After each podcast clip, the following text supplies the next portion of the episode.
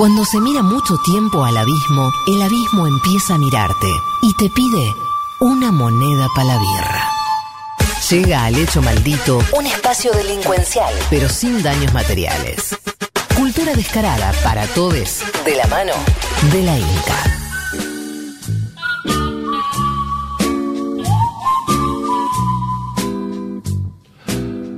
Muy bien, 11 de la mañana, 36 minutos, 22 grados con 6 décimas.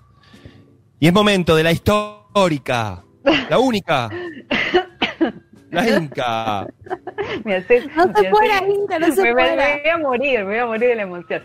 Quiero, bueno, justamente un momento emotivo, ¿no? Eh, porque a raíz de los 200 programas, esto lo tendría que haber dicho la vez anterior, pero quiero agradecerles. Nunca, nunca agradecí en esta columna a todos los que, todos, Sí. que escuchan, a ustedes por haberme metido en esta verdadera, este verdadero experimento sonoro, extraño, que se llama columna. Sí. Eh, bueno, Vos no sabías a eso, qué Inca. Yo, claro, ¿A qué ustedes ibas? me invitaron y ustedes tampoco sabían. Yo creo que en un momento esto se descontroló. Es como la nave Sí. de los locos, ¿vieron? La nave de la, de la idiotez que va va- vagando. Y se marchó. Y bueno, se marchó totalmente, me encanta. Me- ya tenemos que hacer alguna vez una columna en la que Sol meta temas, tema, tema como cuando se vincule con lo que vengo diciendo, mete ahí, Totalmente. porque además tiene una voz muy linda y lo tiene que hacer.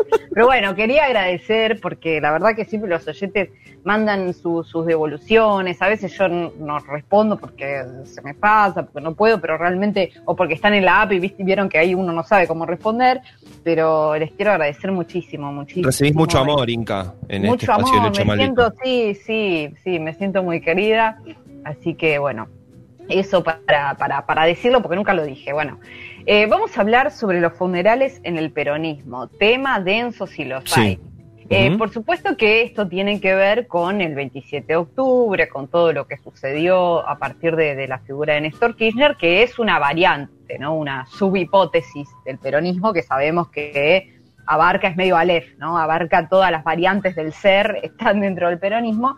Pero lo que me pareció interesante visualizar en esas, digo, en, una posición que por un lado, por supuesto, que participó de esos homenajes y de esos sentimientos, porque hay mucho generacional en juego también, ¿no? O sea, hay- yo creo que muchas personas de mi generación y, y más chicos también vuelven al peronismo o interpretan o leen el peronismo a partir del fenómeno Histórico que significó el kirchnerismo, tanto Néstor como Cristina. Sí, yo creo, y esto es una hipótesis tal vez cuestionable, pero creo que sin esa experiencia y sin esos nombres y sin esos años, no sé si muchos de nosotros nos hubiésemos volcado a esa experiencia histórica, ¿no? Tal vez sí, pero desde otro lado. Me parece que la vitalidad de una tradición tiene que ver con sus posibilidades de actualización y bueno, el kirchnerismo es eso, ¿no? Entonces, cuando uno se acerca al kirchnerismo, se acerca a una versión del peronismo que intenta ser hegemónica y que, bueno, vemos, estamos viendo también cómo en el frente de todos hay disputas en torno a eso.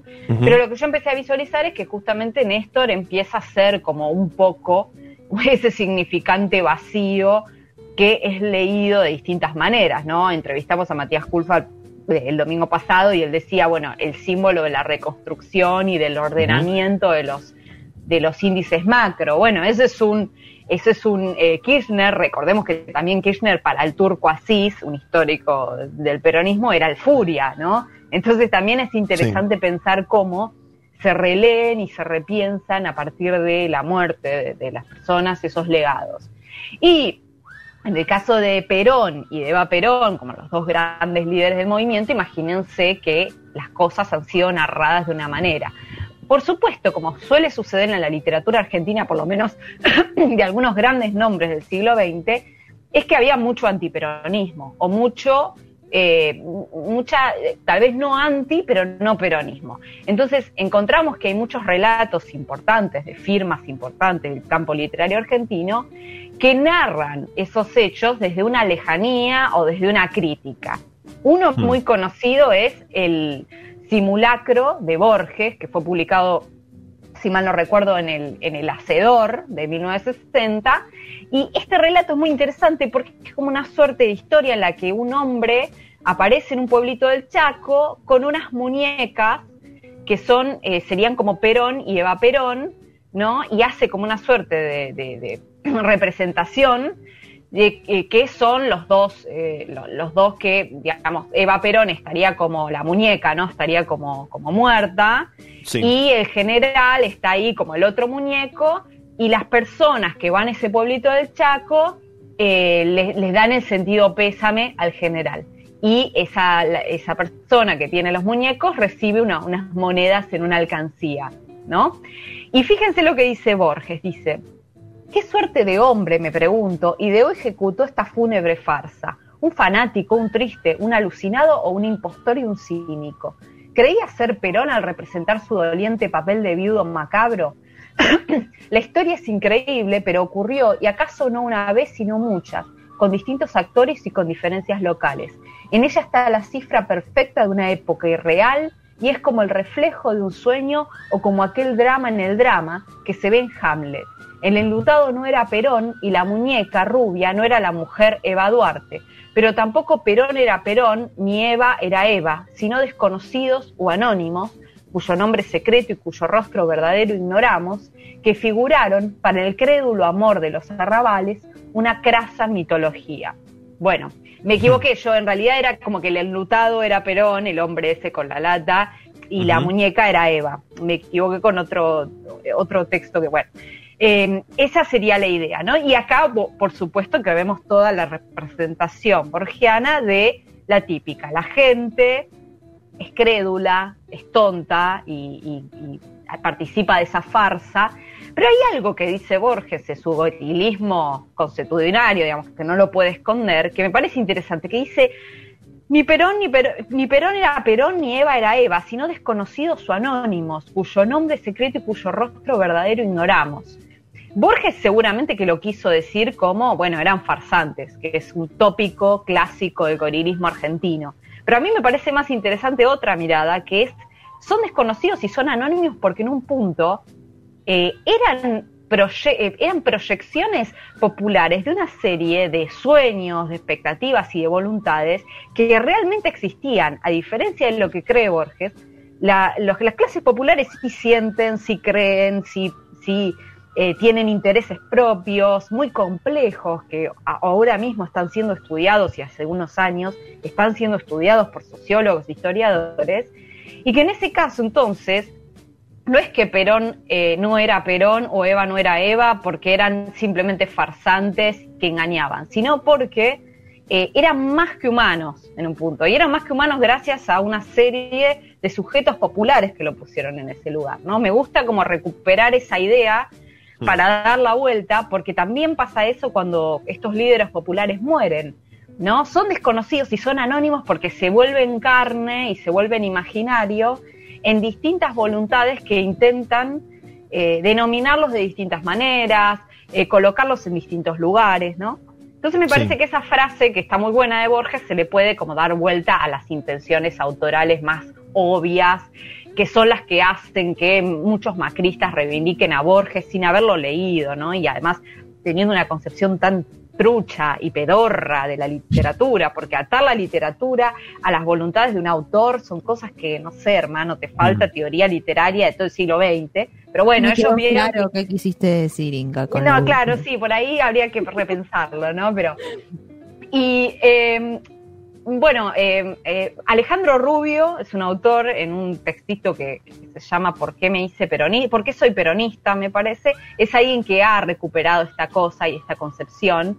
Eh, dice, acá cito a Rubio, dice, es conocida la pequeña pieza de Borges sobre un hombre que meses después de la muerte de Vita montaba en el Chaco o en Corrientes el velorio de una muñeca rubia cobrándoles una módica entrada a los lugareños que así presentaban sus respetos a la señora.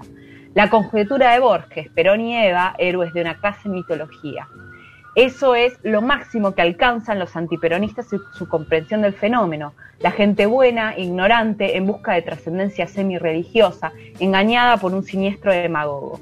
Olvidan que el pueblo peronista no es ingenuo ni crédulo, al contrario, es taimado y pícaro, y se identificó con Perón porque vio en él la versión superior de esas cualidades, ¿no? Como otra versión de, intentar explicar, pero siempre es este misterio, ¿no? El misterio de, en general de las clases medias, ya sean peronistas o antiperonistas, intentar explicar este nexo que comparten pero a la vez que se pueden distanciar y, al- y no esta cosa que se, se vincula un poco con lo que decía antes, ¿no? Como los dispositivos de quienes hablan, de quienes no hablan, de quienes son hablados por los demás, que son que nos constituyen realmente.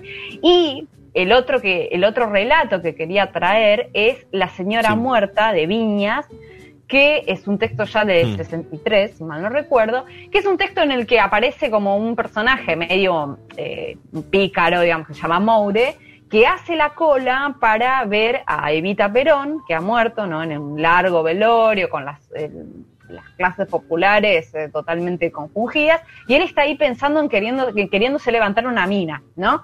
Y la tipa le da bolas, se, se- se van a uno, buscan un hotel, buscan un auto, eh, hay ahí como una eh, intervención de, que supuestamente la mina eh, le, va a cobrar, en fin. Y él, él no encuentra ningún hotel, ¿no? Entonces el, el chofer de taxi le dice, sí, lo que pasa es que está todo cerrado por, por la muerte de la señora. Y este hombre dice demasiado por la yegua esa, o algo así, ¿no? Es demasiado por la yegua esa. Fíjense, yegua, ¿no? Fíjense cómo todo vuelve en algunos imaginarios. Sí, sí, claro. y dice que la mujer dejó de reírse porque venía como todo bien con el chabón y empezó a decir que no, con un gesto arisco, no, no y a buscar la manija de la puerta. Ah, no, eso sí que no, murmuraba hasta que encontró la manija y abrió la puerta. Eso sí que no se lo permito y se bajó, ¿no? Me parece como interesantísimo porque claramente la- la- el, narra- el, digamos, el personaje este de Moure es alguien que es ajeno al ritual peronista y acá un poco muestra, ¿no? Como la voz de un sujeto popular que está ahí, que estuvo en la cola, que tampoco es que está buscando una actitud semi-religiosa porque puede salir a, buscar, a, a tener un, un encuentro sexual con un tipo, pero que hay una fidelidad, ¿no? Y una fidelidad que dice no, no, abre la manija, abre la puerta. Otro relato, y ya con esto cierro, que dialoga un poco con este de Viñas, es uno que se llama La Cola, de Fogwill, que es, eh, se publica en 1982 y es sobre la muerte de Perón. Y ahí aparecen un montón de cosas interesantes, eh, Hmm. muy Fogwill, pero se reitera esta cosa de que el punto de vista, si se quiere, está en un varón heterosexual, por supuesto, que también anda ahí con mina, vieron la típica de la literatura argentina, medio como es así, ¿no? Es como Sí. seguidilla de narradores varones heterosexuales, ya lo sabemos, pero tiene otras cosas interesantes además de eso, y nuevamente esta cosa de la genidad, ¿no? De que se narra desde un punto de vista desde la genidad. Después, por supuesto, hay otros ejemplos de relatos en donde no hay esa genidad y se habla desde el peronismo. Jorge Asís es un ejemplo, por supuesto.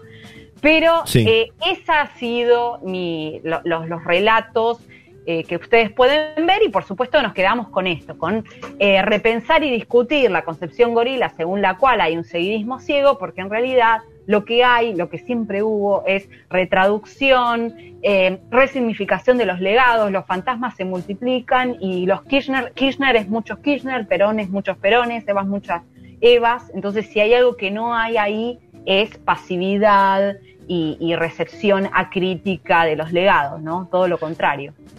Pero estaba en el cajón. A mí me dijeron que no, ¿eh?